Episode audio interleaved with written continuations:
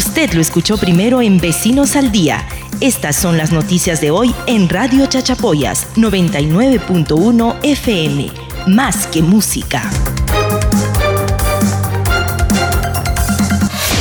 Municipalidad Provincial de Chachapoyas aprobó ordenanza municipal número 201, de fecha 22 de mayo, que dicta medidas específicas para la prestación de taxi seguro y saludable en la provincia de Chachapoyas, en el marco del estado de emergencia nacional. El regidor Johnny Castillo Tomanguilla, en declaraciones para Vecinos al Día, mencionó que el ámbito de esta ordenanza es para toda la provincia de Chachapoyas y está dividido en dos aspectos importantes, el tema sanitario y la nueva convivencia. Castillo Tomanguilla indicó que en el artículo artículo quinto da a conocer que el taxi se deberá acondicionar con una protección COVID-19 en acrílico transparente de 4 milímetros o mica transparente número 18, generando dos ambientes que separan al conductor de los usuarios. En el artículo sexto de la ordenanza indica que el usuario debe utilizar obligatoriamente mascarilla en buen estado de conservación y limpieza durante el uso del servicio de taxi. Castillo Tomanguilla en otra parte de la entrevista indicó que la ordenanza está en pleno proceso de socialización para su pronta ejecución. Además indicó que el jueves 28 de mayo a las 10 de la mañana se hará la socialización de la ordenanza por Zoom y Facebook Live.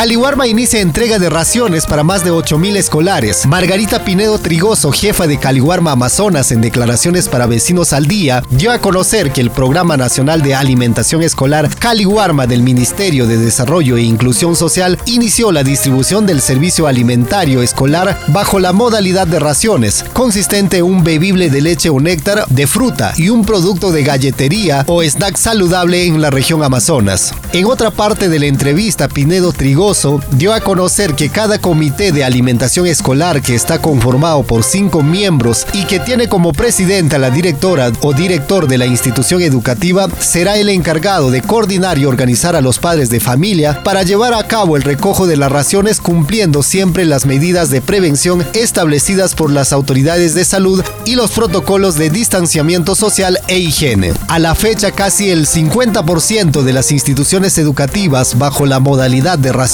ya realizó satisfactoriamente la entrega y en los próximos días se espera culminar con los colegios faltantes.